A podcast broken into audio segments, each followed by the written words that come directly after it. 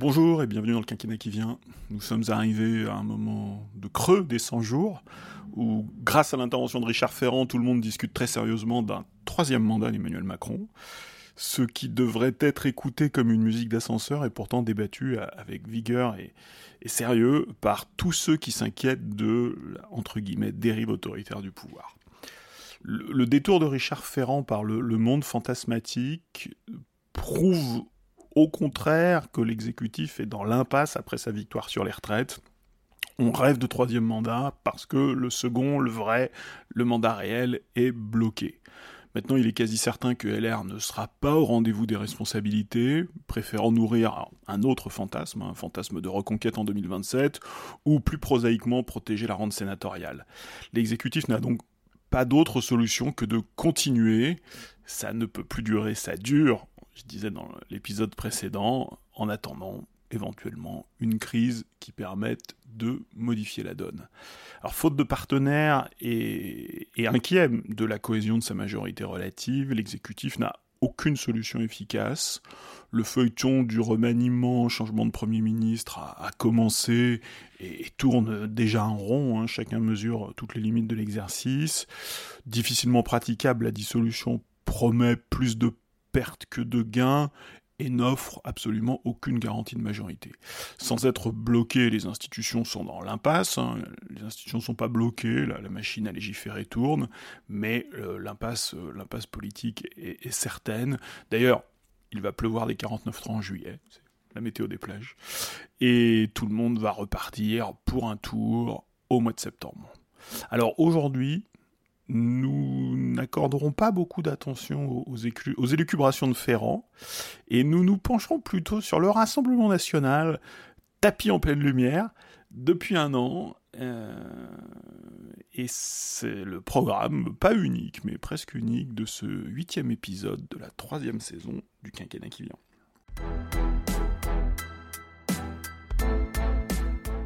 Il y a quelques semaines, la, presse a, rapporté un, dialogue à épisode entre le président de la République et la première ministre à propos de, la lutte contre le Rassemblement national, et c'est ce qui m'a donné envie d'en parler aujourd'hui.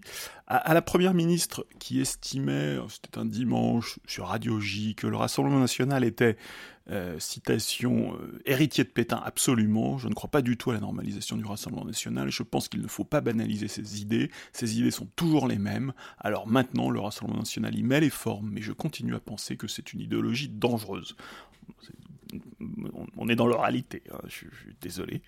Euh, et quelques jours plus tard, le président de la République, c'était lors du, Conseil des ministres suivant, alors c'est évidemment un propos indirect, parce que ce pas des propos euh, tenus devant, la presse. Euh, le président de la République aurait sermonné ses ministres, et évidemment la première d'entre eux, en disant le combat contre l'extrême droite ne passe plus par des arguments moraux. Il faut décrédibiliser le RN par le fond et les incohérences, et non par les mots des années 90 qui ne fonctionnent plus.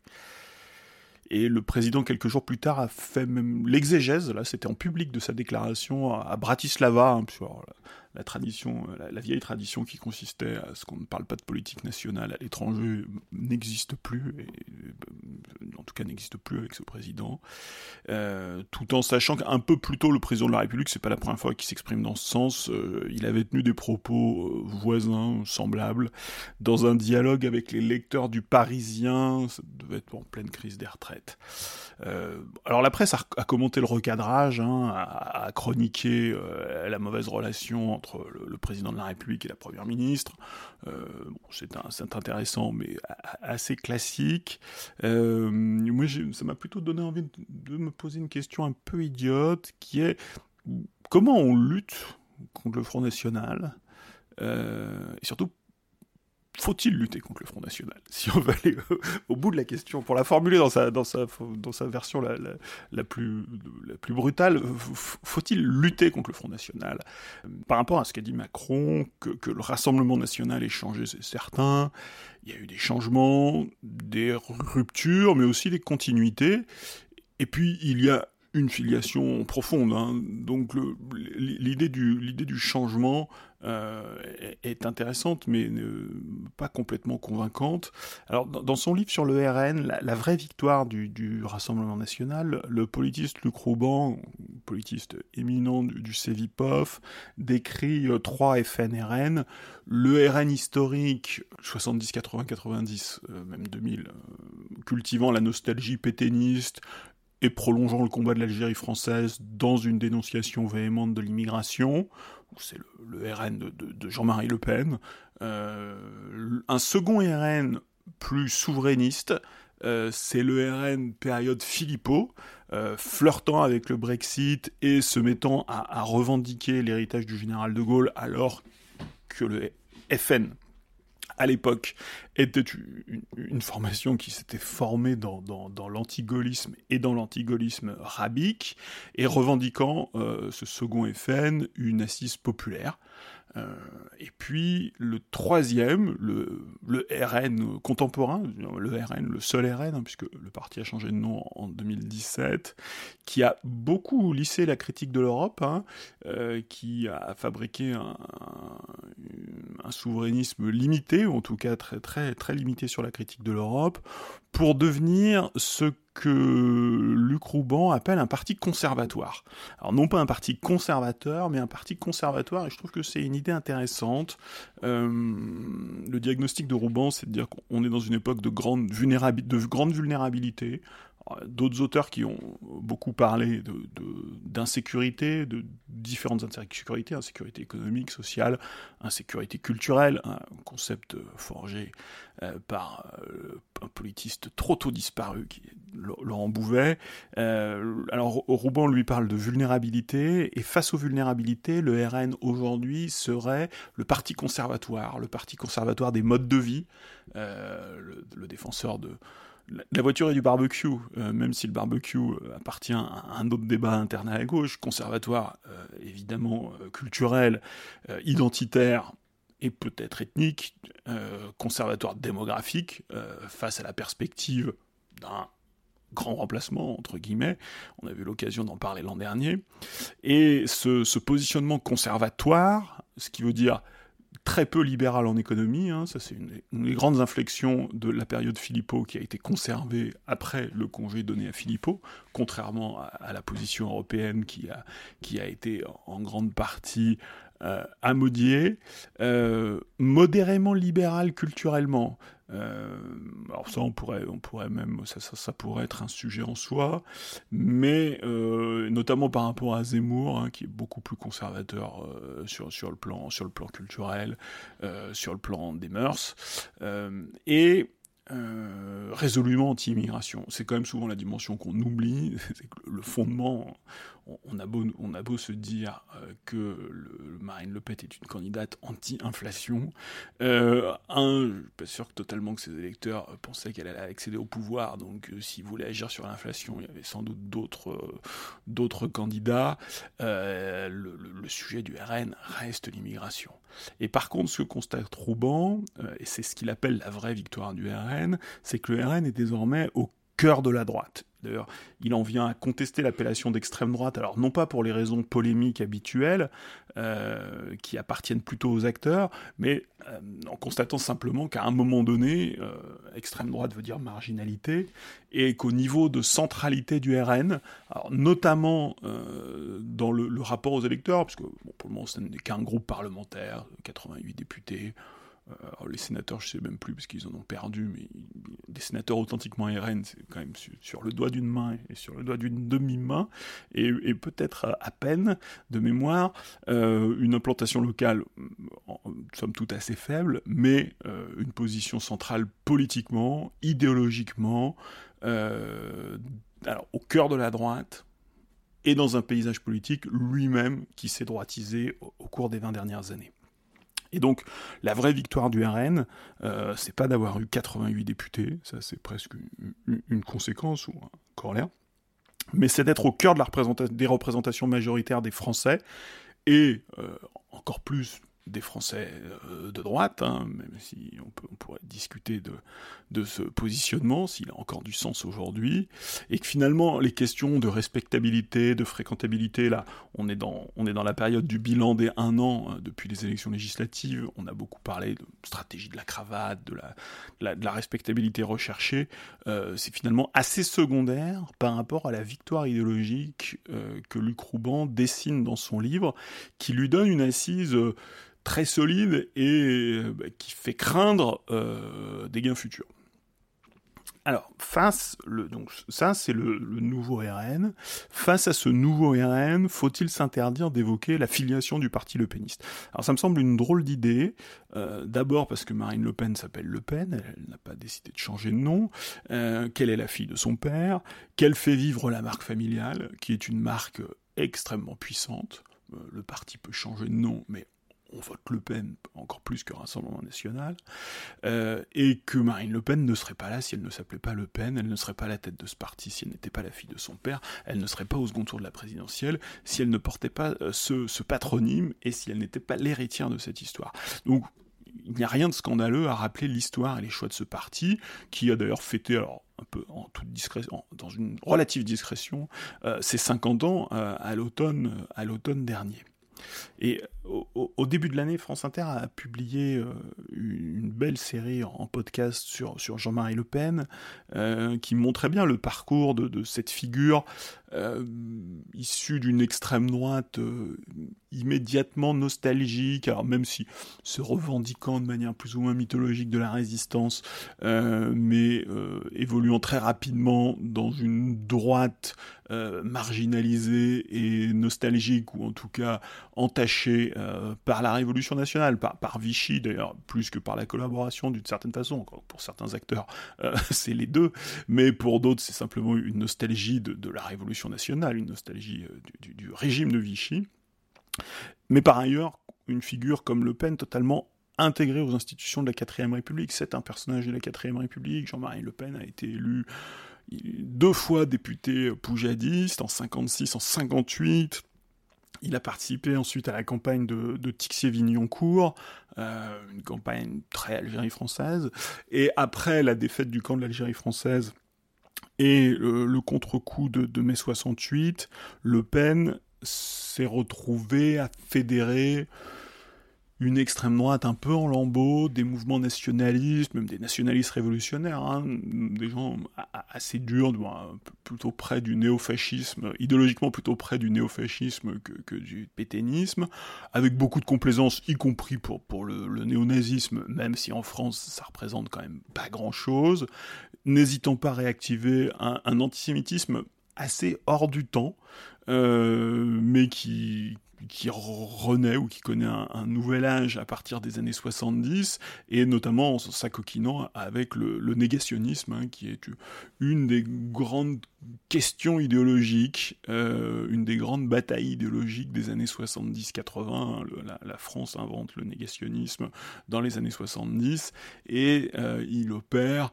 alors en coulisses, euh, mais il opère efficacement dans, dans cette période-là. Et, et, ces choix faits, ces choix bizarres hein, pour, pour une figure de la quatrième République, euh, peut-être même handicapant, hein, c'était le, sentiment que j'avais eu en, écoutant, en écoutant ce récit avec un peu de recul. Ces choix faits dans la, la marginalité des années 70 furent maintenus euh, contre vents et marées, malgré et après les premiers succès électoraux, hein, 32 députés RN élus en, en 86 à la proportionnelle, euh, et ces, ces, choix euh, étranges, ces compagnonnages, ces références, ces marqueurs idéologiques, finirent par constituer une marque de fabrique, une façon d'entretenir avec force, calembour et déclarations provocatrices son statut de, de diable de la République. Alors oui, cette organisation a muté, mais elle reste la même organisation, un parti en forme d'entreprise familiale, qui ne sera probablement pas transmis. Hein. pour le moment, on ne voit pas à quelle Le Pen il va être transmis. Encore que Jordan Bardella, euh, pour sa carrière, à un moment donné, doit rallier le clan familial. Euh, il n'y a pas, il a pas de hasard. Puis le patriarche n'a été définitivement écarté, je crois qu'en 2018, avec la, formellement, alors avec, après des années de conflit, mais avec la suppression du, poste de président d'honneur. Et il me semble tout à fait, tout aussi légitime de, scruter ce qu'il y a dans la tête des actuels électeurs de Le Pen, ou dans la tête des Français, ce que fait très bien Luc Rouban, que d'ouvrir le, capot idéologique d'une organisation qui, a 50 ans d'existence et qui, a une histoire, qui a un passé et un passif. Alors, le président de la République, lui, considère que le rappel historique de la Première ministre est un peu court. Hein. C'est le sens de la leçon qu'il lui a administrée. Il est vrai qu'on n'a pas dit grand-chose quand on a dit ça, mais pourquoi ne devrait-on pas le dire? Euh, Il ne s'agit pas de ressortir de vieilles photos et d'aller demander des comptes à des gens sur des vieilles photos des vieilles photos jaunies, mais de cerner euh, l'idéologie et la culture d'un parti et de ses cadres qu'on connaît assez mal, mais euh, quand on voit ce que produit culturellement euh, sa presse, son écosystème, euh, il n'y a pas de rupture aussi évidente que ça.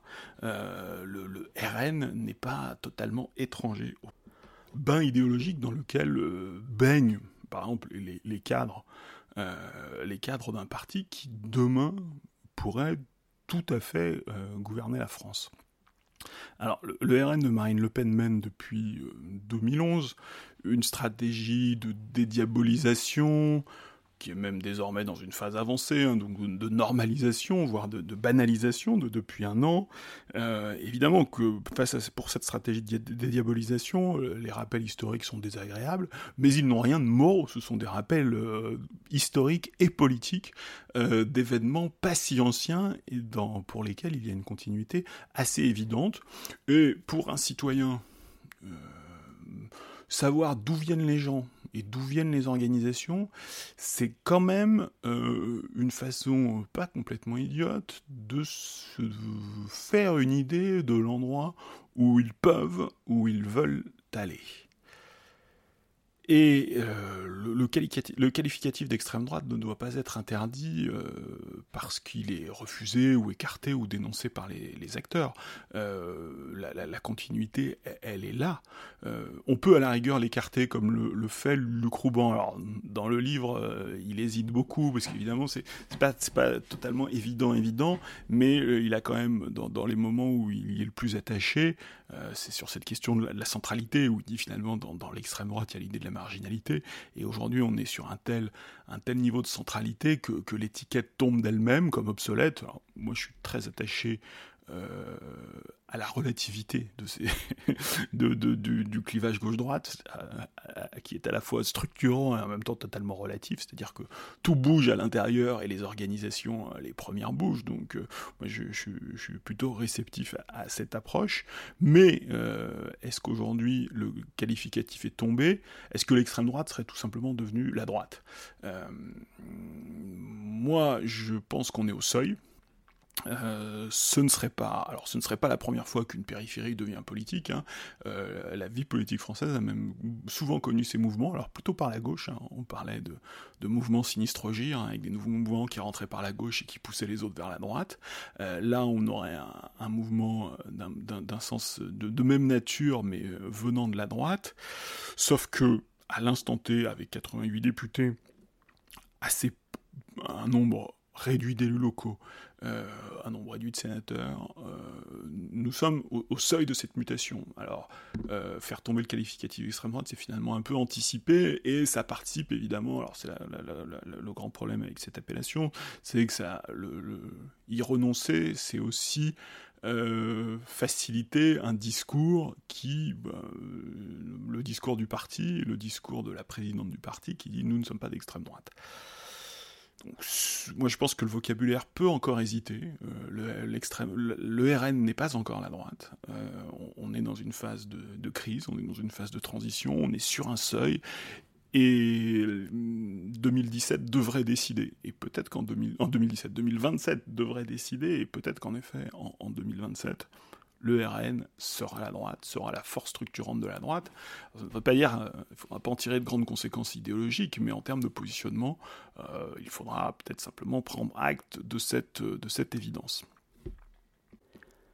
Face au Front National des, années 80-90, il y a eu une mobilisation de, longue durée hein, pendant toute la décennie 80 et 90, euh, bah, jusqu'au 21 avril 2002 et peut-être après un, déclin, euh, l'organisation étant elle-même dans une espèce de trou hein, après cette, cette divine surprise du 21 avril, euh, avec la présence au second tour, mais en même temps une lourde défaite qui qui, indique bien que l'impasse dans laquelle se trouvait le mouvement.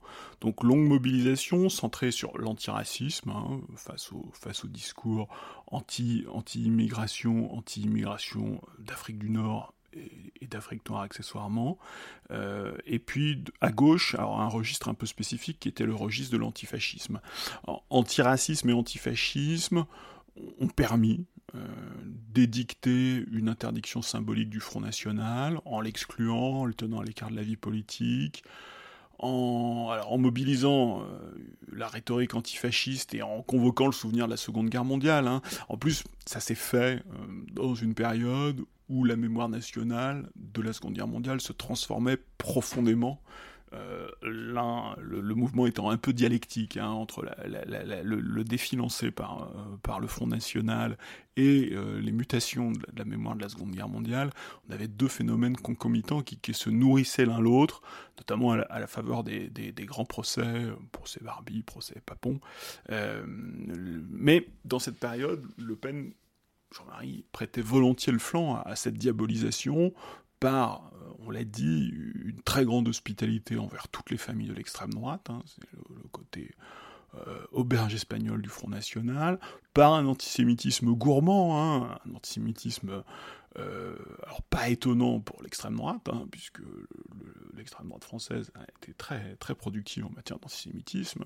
Le, grand bestiaire antisémite du 19e siècle, c'est la France juive d'Édouard Drummond, euh, mais qui pouvait sembler peut-être un peu en décalage d'ailleurs peut-être que ça l'a profondément handicapé, euh, handicapé le mouvement, euh, qui l'a coupé du monde, euh, du monde politique, et puis y compris des clins d'œil négationnistes appuyés, hein, le, négationnisme n'étant qu'une espèce de, de de l'antisémitisme, un, discours historique antisémite déguisé, un antisémitisme déguisé en discours historique. Alors, ce paradigme antifasciste, il fut puissant politiquement et socialement, euh, mais il n'était pas sans défaut. Euh, on pourrait partager ça avec le président de la République. Le, plus gros défaut de l'antifascisme, on peut faire les guillemets à l'oral, je n'aime pas trop faire les guillemets à l'oral, mais j'aurais tendance à utiliser antifascisme avec un peu de recul. Euh, le défaut de l'antifascisme n'est pas tant de désigner le mal, puisque en l'occurrence euh, le Front National de Jean-Marie Le Pen s'y prêtait volontiers, que de créer un confortable camp du bien. Ça, je pense que c'est le, le, principal défaut de, la rhétorique ou du paradigme antifasciste, c'est surtout de se positionner, de positionner qui le, euh, se positionner du bon côté de la barrière. Et euh, d'ailleurs, tout au long du XXe siècle, bien avant l'irruption du Front National, les staliniens ont fait un usage très très cynique, extrêmement cynique de l'antifascisme et c'est ce qui a été repris euh, un peu plus tard, hein, dans les années 80, à partir des années 80-90, par euh, non plus par des, non plus par des staliniens, quoique, euh, plutôt par des sociodémocrates, malgré tout parfois formés dans la matrice de, l'extrême gauche trotskiste, qui récupèrent le, le paradigme antifasciste parce qu'il fournit une cause manichéenne, mobilisatrice, confortable. Euh, et par contre, ce, confort euh, n'est pas sans perversité, puisque euh, si, face à son objet, l'antifascisme peut avoir quelques raisons, le, grand défaut de, l'antifascisme, c'est d'élargir son objet à l'infini, avec une mentalité de, de commissaire politique, et d'aller rechercher, trouver et dénoncer les suspects, les faibles, les complaisants. Hein.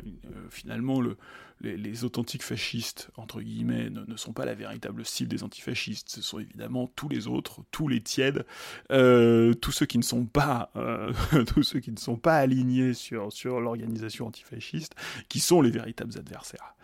Euh, qu'ils soient d'époque, c'est-à-dire des années 30 ou néo, l'antifascisme au final a quand même beaucoup de mal à échapper à, à sa matrice stalinienne. Mais alors, après en avoir dit beaucoup de mal, il faut faire un bilan nuancé de cette mobilisation anti-FN.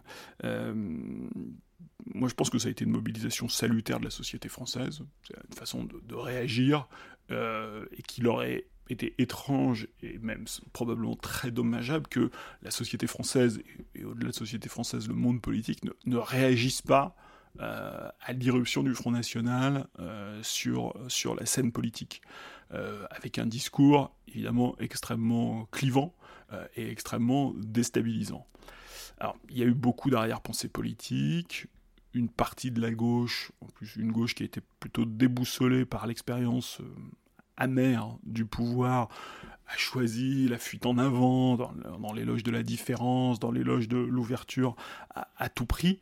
donc ça ne s'est pas fait, ça ne s'est pas fait sans dommage, mais au final le, le FN a eu peu de succès électoraux, et surtout, il n'a trouvé aucun allié pour accéder au pouvoir avant d'exploser en 1999, puis de décliner. Alors, le, 21 avril 2002 est sans doute un peu trompeur, mais après 99, c'est une décennie de déclin jusqu'à la prise du pouvoir par Marine Le Pen en 2011.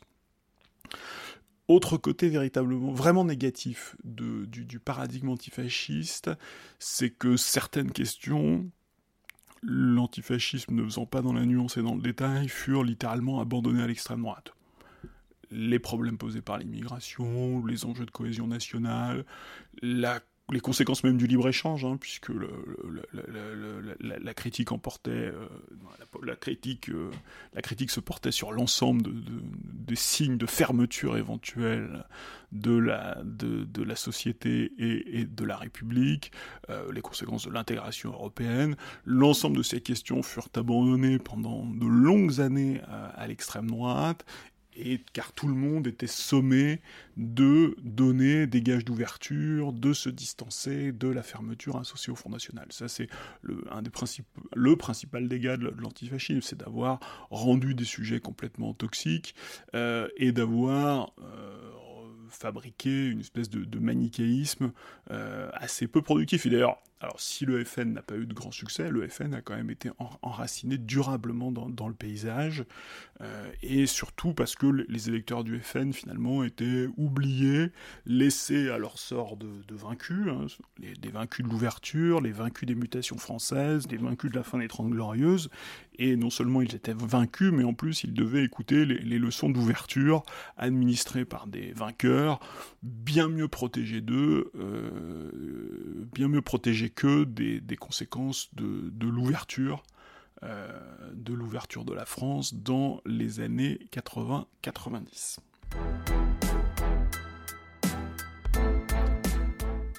Si en, apparence le, président de la République prend ses distances avec ce paradigme antifasciste, euh, il promeut euh, la poursuite des réformes et le, débat projet contre projet. Euh, l'autre matin à la radio, le ministre Roland Lescure a, très bien résumé ça puisqu'il s'est présenté comme une arme anti-RN. On, on, est bien dans le paradigme de la lutte. il y a donc des armes et il y a une arme anti-RN. Les Français ont été heureux d'apprendre son existence, euh, et ce statut, et cette qualité. Donc Roland Lescure est une arme anti-RN. Pourquoi est-il une arme anti-RN parce qu'il pilote euh, les projets de réindustrialisation et que, euh, de la même façon que les républicains d'autrefois, quand ils ouvraient une école, on fermait une église, euh, là, manifestement, quand on ouvre une usine, on ferme un bureau de vote du, Rassemblement national. alors, en politique, un peu de matérialisme ne fait jamais de mal. mais j'ai bien peur que le bilan du macronisme soit quand même un peu plus contrasté que ça. D'ailleurs, à l'issue du premier quinquennat, après des élections intermédiaires plutôt difficiles hein, pour le RN. On, l'a un peu oublié, mais quand on fait le bilan, notamment quand on fait le bilan de la séquence électorale de l'an dernier, euh, le RN était mal engagé dans cette séquence. Euh, quand Rouban parle de la vraie victoire du RN, euh, indépendamment de ce qu'on a déjà évoqué, c'est aussi un rétablissement parce que Marine Le Pen était fragilisée après, après l'échec de 2017, notamment après le, fameux débat d'entre-deux tours, et les résultats électoraux ont été médiocres. Hein, Philippot a été congédié, le changement de nom, tout ça ne s'est pas fait sans dégâts. Euh, les européennes, euh, les dernières européennes, certes le, RN était en tête, mais le RN était en dessous de, son niveau de, 2014. Et euh, les élections locales, alors qu'on annonçait le raz-de-marée, alors des élections locales qui sont venues dans un contexte assez difficile, qui était le contexte du Covid, mais voilà, des élections locales plutôt décevantes, et malgré ça, malgré cette faiblesse, euh, faiblesse qui a justifié, alimenté, déclenché l'opération Zemmour. Hein. L'opération Zemmour, c'est une réflexion sur le fait que, que Marine Le Pen euh, est inéligible et que Marine Le Pen est dépassée. Et Marine Le Pen, malgré l'opération Zemmour, a accédé une deuxième fois euh, au second tour. Et l'extrême droite, RN plus Reconquête, a réuni 10 millions de voix au premier tour. Donc la, propagande par le fait, euh, ce que défend Macron, hein, il, l'expression n'est pas de lui, hein. la propagande par le fait, c'est une image, mais donc la, réponse par les faits, la réponse par la réforme, par les résultats, alors ça, peut être un credo intéressant, et c'est un credo naturel quand on est un, quand on est un gouvernant, mais les, résultats tangibles sont quand même incertains. Euh, ce, serait intéressant de suivre euh, cette politique des résultats si elle n'était pas en permanence gonflée par la communication politique, euh, qui fait que même les bons résultats apparaissent louches, euh, la, saturation de la, communication politique pose quand même une difficulté pour cette politique-là en particulier, hein, puisque euh, les faits ont tendance à se, à se dissoudre. et par ailleurs, par la faute, alors par la faute du commentariat peut-être, mais aussi par la faute des gouvernants et par la faute des communicants officiels également, et puis ces résultats sont aussi amortis, euh, moi je trouve, par, euh, par une économie, une société, même une politique qui est complètement archipélisée et dans laquelle il n'y a jamais de bonnes nouvelles. C'est-à-dire que les bonnes nouvelles sont toujours locales, un bon chiffre du chômage, l'implantation d'une méga factory, pour reprendre euh, les, bonnes nouvelles habituellement utilisées euh, par, le gouvernement pour, pour vanter ses résultats. Finalement, ces bonnes nouvelles n'ont qu'une faible résonance euh, matériel direct sur la vie des gens hors de l'îlot directement concerné. Typiquement aujourd'hui, les, je pense que les bons chiffres du chômage ne correspondent à aucune réalité euh, vécue, contrairement à l'inflation qui correspond, euh, elle, à une réalité vécue, les statistiques du chômage désormais ne correspondent quasiment plus à une réalité vécue par personne. C'est-à-dire que c'est un, indicateur comme ça qui, flotte au-dessus, qui flotte au-dessus de, l'économie, de la société et, de la politique telles qu'elles sont vécu. Et puis la propagande par le fait se heurte à une seconde difficulté, euh, c'est que euh, y a, le, macronisme a en effet un programme économique euh, ambitieux, hein, économique et social ambitieux, hein, il, est, revenu sur ses fondamentaux du, réformisme économique et social, mais le, macronisme c'est aussi un programme politique très particulier qui repose sur la déstructuration du paysage politique. le macronisme a fracturé la vieille gauche et la vieille droite en 2017 pour constituer un bloc central. La, cette double fracture euh, n'est pas complètement refermée, et euh, privés de leurs composantes centristes, la gauche et la droite ne peuvent que se radicaliser. La prétention du macronisme à faire reculer euh, le Front National est presque, presque une, équation impossible. C'est aussi un reproche impossible. On ne peut pas reprocher. Euh, au fond, le, macronisme produit, politiquement, en tant que phénomène politique, le macronisme produit assez logiquement un rassemblement national, ou en tout cas une extrême droite forte, et une extrême gauche euh, puissante. C'est ce qui s'est passé, hein, puisque la LFI qu'on peut qualifier d'extrême gauche, euh, a structuré une coalition, alors dans laquelle il y a des partis de gauche beaucoup plus classiques, PS, PCF, ELV, mais donc la, la, NUPES comme coalition, c'est consolidé l'an dernier. et puis de l'autre côté, bah, l'extrême droite, composée bah, d'un puissant RN, de son jeune rival Reconquête, Éric Zemmour, et puis il une troisième composante de l'extrême droite, c'est une boutade, c'est le, petit satellite du RN qui s'appelle les Républicains, qui ignore encore qu'il est le, satellite du RN, mais qui un, jour va, va en être informé. Et donc, le macronisme, comme euh, Pénélope dans l'Odyssée, euh, tisse, euh, tisse, sa tapisserie et sabote son propre travail. tisse sa tapisserie le jour et sabote son propre travail la nuit. Et donc cette politique des résultats, cette politique du projet contre projet, elle, est, elle est quand même probablement vouée à l'échec.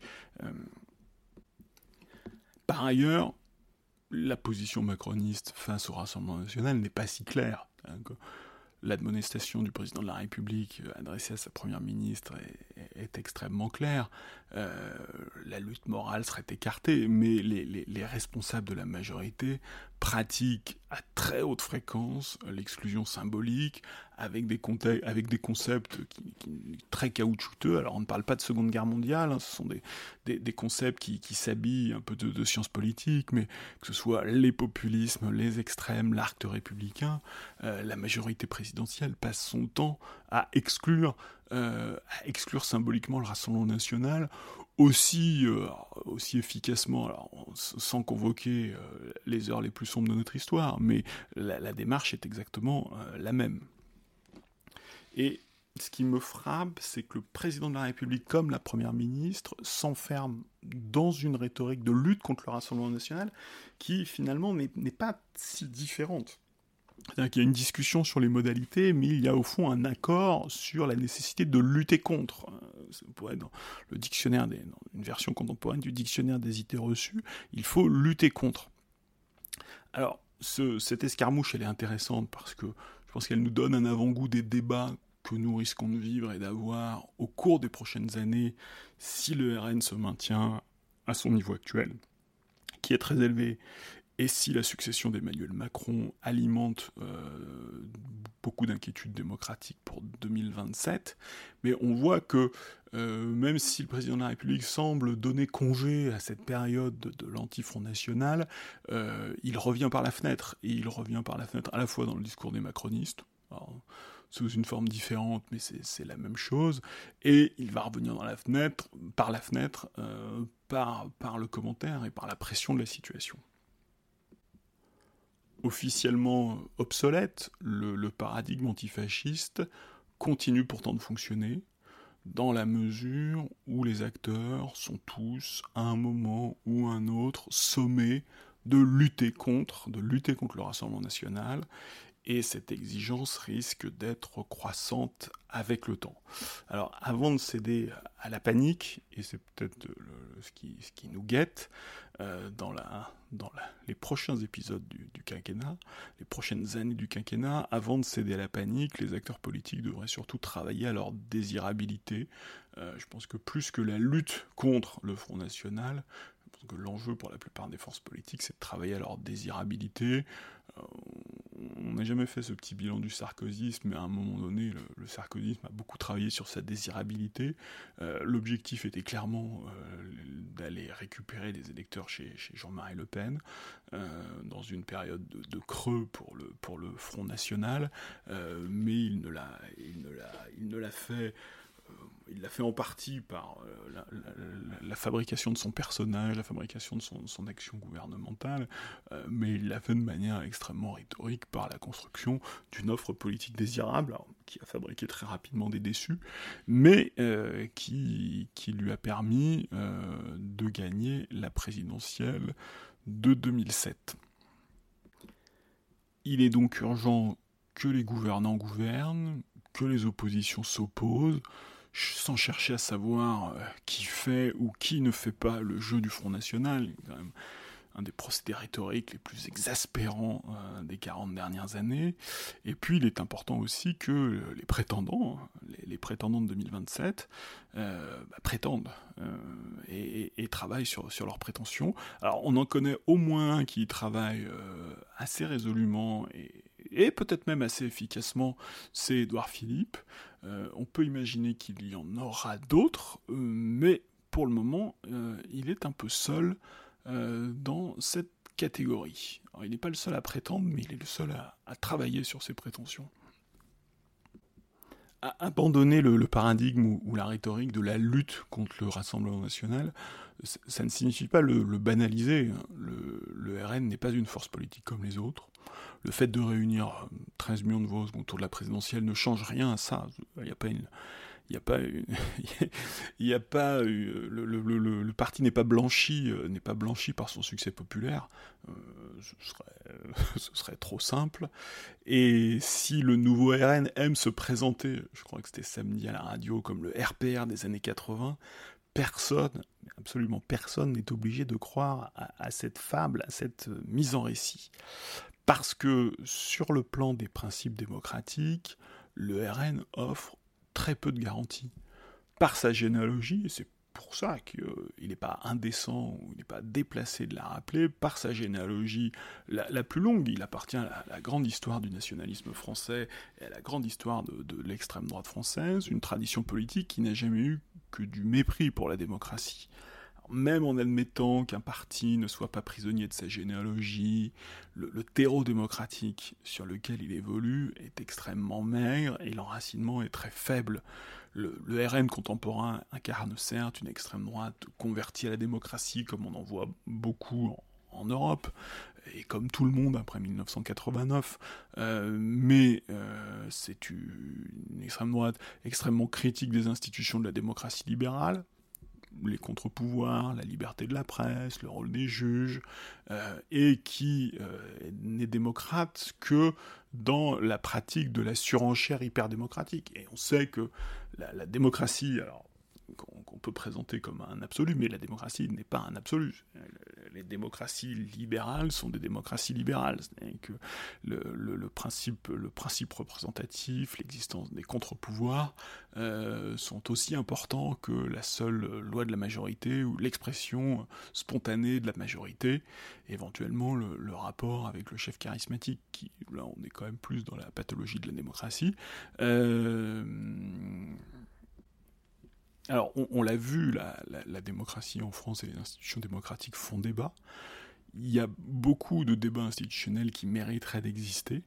Euh, la judiciarisation de la vie politique, le devenir des souverainetés euh, nationales dans la construction européenne, la, logique post-démocratique. Euh, la logique post-démocratique, sous, sous, une apparence très respectable, réduit quand même beaucoup l'espace du choix, l'espace de la délibération, à mesure que croissent les pouvoirs, notamment des autorités non élues.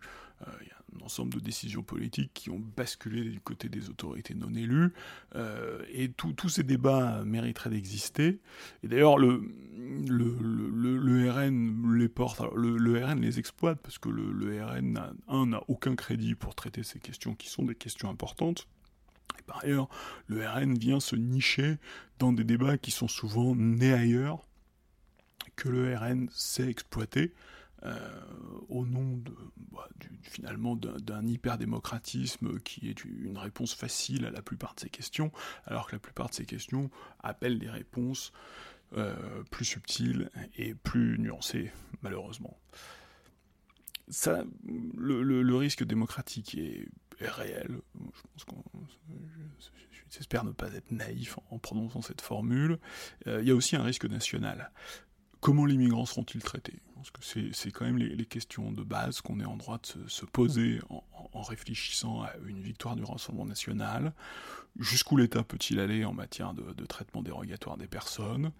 Euh, C'est la, même, la même question reformulée. Et très vite, à mon avis, se pose la question euh, dans quelle mesure le traitement réservé aux migrants provoquera-t-il ou sera-t-il concomitant ou accélérera-t-il une dégradation de la manière dont l'État traite ses administrés ordinaires Français, les Français ordinaires, les Français moyens, les Français innocents, comme, disait Raymond Barre, en, en d'autres circonstances. Euh, moi, je suis convaincu que ces questions se, poseraient très rapidement face à une politique migratoire musclée, indépendamment de, ses mérites, de son efficacité ou de ses limites. Ce, ce, sont des questions qui apparaîtront très vite.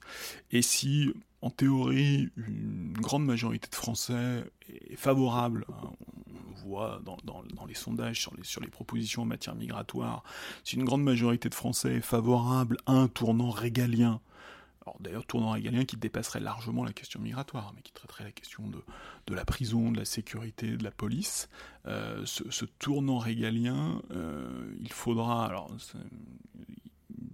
s'il devait être pratiqué, euh, s'il devait être pratiqué par le Rassemblement national, euh, par un acteur qui a un crédit démocratique assez limité, euh, bah, il faudra alors en vérifier les limites, l'acceptabilité par les citoyens, par les individus, et par un effet de boucle, la manière dont le pouvoir réagira aux oppositions, qui est aussi là un test démocratique. alors, on vient de vivre un épisode dans lequel le, pouvoir s'est un peu raidi face aux oppositions, mais il l'a fait dans le cadre de procédures constitutionnelles. Euh, c'est évidemment le type de question qu'on se posera, alors dans un contexte bien différent, euh, si jamais demain on devait être confronté à cette situation politique. Puis le, un gouvernement RN ne se contenterait pas de lutter contre l'immigration illégale, ne se contenterait pas de réduire l'immigration légale, il s'intéresserait inévitablement à la composition du, corps national, de la nation, euh, qui est français, qui est vraiment français.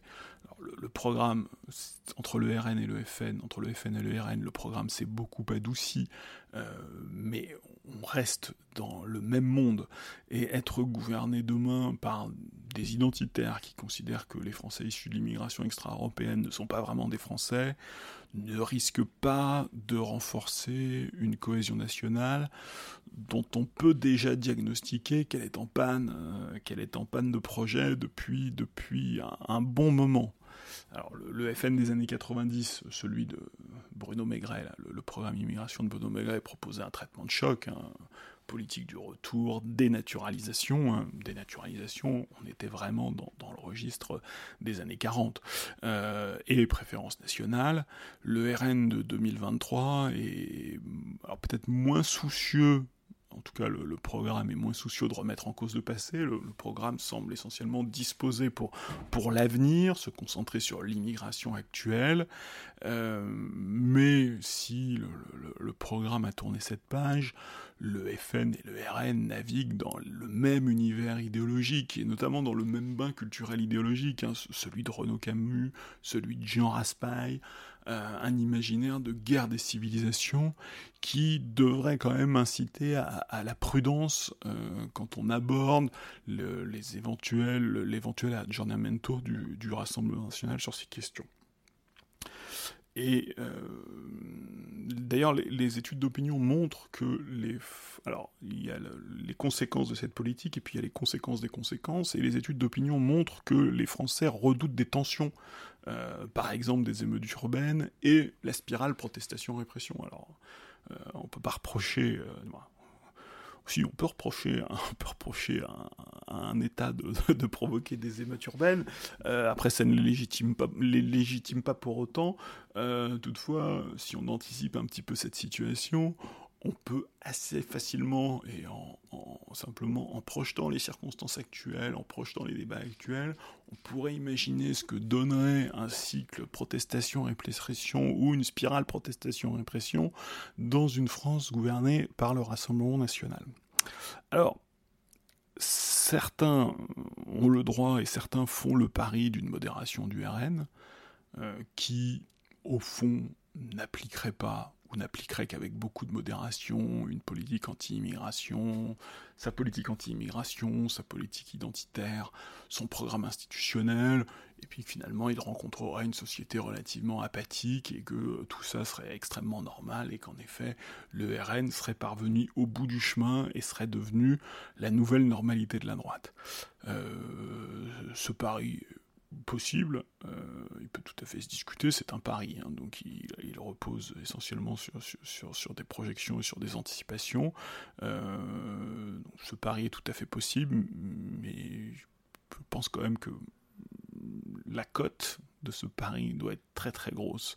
La, la, cote d'un d'un RN modéré au pouvoir, malheureusement, alors je ne veux pas faire plaisir au, président de la République, mais l'observation de l'histoire, l'observation de ce type de mouvement dans l'histoire ne fait pas spontanément penser euh, à la modération ou à une forme de, civilisation. Euh, je pense qu'il y a plus d'exemples d'échecs ou de, radicalisation que d'échecs de, modération au pouvoir. Pour conclure, quittons 2027 et le futur gouvernement du Rassemblement national pour rejoindre le mois de juin et les chiffres les derniers chiffres du baromètre Cantar Figaro Magazine qui confirme la stabilisation de l'exécutif après un micro-rebond en mai, plus un, un mini-rebond en juin, plus deux, qui ramène le, président de la République à une cote de confiance de 29%, donc un tout petit peu en dessous des 30. Hein.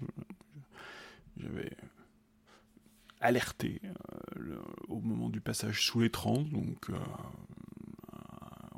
on se, rapproche de ce, plafond-là dans, l'autre sens. Alors, ce qui est intéressant, c'est que depuis l'élection, la courbe ondule. Hein, la défaite des législatives est très visible. Le rebond de l'été 2022 euh, avec un gouvernement qui peut gouverner, qui peut faire voter son paquet, son paquet pouvoir d'achat.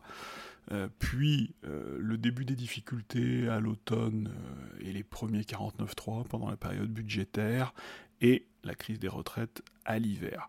La courbe d'opinion colle assez logiquement aux, événements. Donc là, on voit plutôt une, sortie de crise, hein, même si certains acteurs ont un petit peu de mal à l'intégrer ou à l'admettre. Et dans le, dans le sillage du président, alors je ne sais pas combien de temps elle sera première ministre, mais dans le sillage du président, la, la cote de la première ministre suit un pas derrière respect protocolaire, puisqu'elle est à, 26% en, hausse de, de 3 points. Alors, dans le baromètre Kantar, j'ai souvent commenté la, la cote de l'exécutif et les, les, codes d'avenir des personnalités politiques. Il y a aussi un chapitre qui est, totalement sinistre. C'est l'optimisme et le pessimisme dans, l'opinion publique. La question exactement, c'est... Elle est affreuse, cette question. Quand vous regardez la manière dont évolue la France et les Français, avez-vous l'impression que les choses vont en s'améliorant ou au contraire qu'elles ont tendance à aller plus mal? Et à cette question, les, réponses sont très claires puisque en juin, l'optimisme est à 6%. Donc les choses vont en s'améliorant, facteur optimisme, est à 6%, et il faut savoir que ce score est durablement bas puisqu'on est sous les 10% depuis la fin de l'année 2020. Euh, donc un score à un chiffre depuis la fin de l'année 2020 à peine un rebond au printemps 2022 euh, pour l'élection pour l'élection présidentielle, mais à peine un rebond. Et euh, dans la foulée, des scores, on est descendu même à, 5 hein, au, début de l'année. Alors, sur les 20 dernières années, euh, les points bas sont extrêmement nombreux. On a touché les 5% de, les 5% d'optimisme à l'hiver 2005, période des, émeutes hein, pendant le, quinquennat Chirac. On a touché 6% en fin de quinquennat Sarkozy. Euh, sans que ce soit lié à des événements particuliers. En tout cas, moi, je ferai pas de lien facile, mais c'était un score très bas de longue durée. Hein, sur euh, toute la période post-crise de 2010, euh, finalement, le, storytelling Sarkozy sur la, sortie de crise, les capacités à faire face aux crises, la, courbe, la courbe est très très plate et ne l'enregistre absolument pas. Et puis alors, pendant les années, pendant les années Hollande, un magnifique record, c'est le, le 3% de, septembre 2014, donc une espèce de, mi-quinquennat, un, peu, un peu avant la mi-quinquennat euh, de, septembre 2014. Finalement, l'année 2015 qu'on présente souvent comme une année terrible, hein, notamment une année terrible du point de vue du, terrorisme, est une année où les, Français sont plus optimistes qu'en 2014. 2014 est une année de croissance zéro, dont, le, dont le grand responsable était Pierre Moscovici et Jérôme Cahuzac, mais c'est une autre histoire. Alors, donc, face à cette courbe aussi déprimée que, déprimante, alors c'est intéressant parce qu'on voit bien le, je l'avais jamais regardé attentivement, on voit bien le, double quinquennat Macron, des débuts plutôt prometteurs, sans véritable état de grâce, hein, parce que Nicolas Sarkozy a pu connaître quasiment des, 30% d'optimisme. c'est pas une question sur Nicolas Sarkozy, mais le, début du quinquennat Sarkozy est associé à finalement un petit 30% d'optimisme, y compris avec euh, parce qu'il y, a, aussi de l'incertitude parfois entre les deux, euh, une espèce de sas, ou même le, début du quinquennat Chirac est à 30%. Euh, c'est pas le cas, on est plutôt sur 20% pour le, début du quinquennat Macron. Mais surtout, ce qui est intéressant, c'est que c'est pas un état de grâce, parce que là où, là où on a un feu de paille chez Chirac et Sarkozy, euh, ne, parlons pas de François Hollande, par charité, on a plutôt un long plateau de de 12 mois, un peu plus de 15 mois de, l'élection présidentielle donc de, mai 2017 jusqu'à jusqu'à la, fin de, l'été 2018.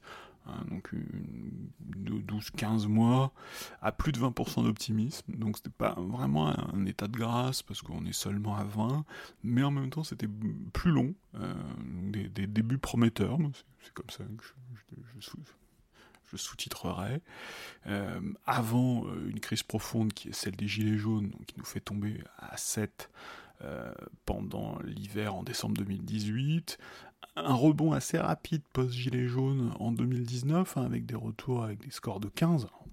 15, c'est pas grand chose, mais c'est mieux que 7. Et puis, une glissade vers la médiocrité, sous les 10, durablement sous les 10, à partir du début de l'année 2021. Euh, et donc avec des, scores 7, 8, 9, 6 aujourd'hui. Alors le Crouban, on l'a dit tout à l'heure, parle du, nerf des, vulnérabilités. en matière de vulnérabilité, finalement, la, la rencontre entre un président réélu qui est dans l'ordre du politique, une performance politique inédite, hein, historique, et un tel niveau de pessimisme, ce, chiffre, ce, score du pessimisme à un chiffre euh, depuis, le début du quinquennat est, vraiment frappante. Et, quand je regarde cette courbe, je repense au ministre Roland Lescure qui a déclaré faire profession de fournisseur d'espoir. Et, je me dis qu'il a beaucoup de travail euh, beaucoup de pain sur la planche. Voilà, c'est sur cette note très positive et sur ce magnifique score de 6% de, les choses vont s'améliorant. Alors 6% des choses vont s'améliorant, c'est 29% chez les sympathisants LREM, et ce sont les seuls, hein, parce que tous les autres euh, sympathisants politiques, les sympathisants du RN sont à 1, les sympathisants LR sont à 2, les sympathisants du PS finalement sont à 7, c'est un, grand réservoir d'optimistes. Et les, sans préférence partisanes sont à 3. Bref, euh, un paysage, une, des courbes les plus désespérantes qu'on puisse trouver chez les sondeurs français. Sur, ces, sur cette note très optimiste, il me reste à vous souhaiter une bonne journée, une bonne fin de semaine et à vous donner rendez-vous pour le prochain épisode.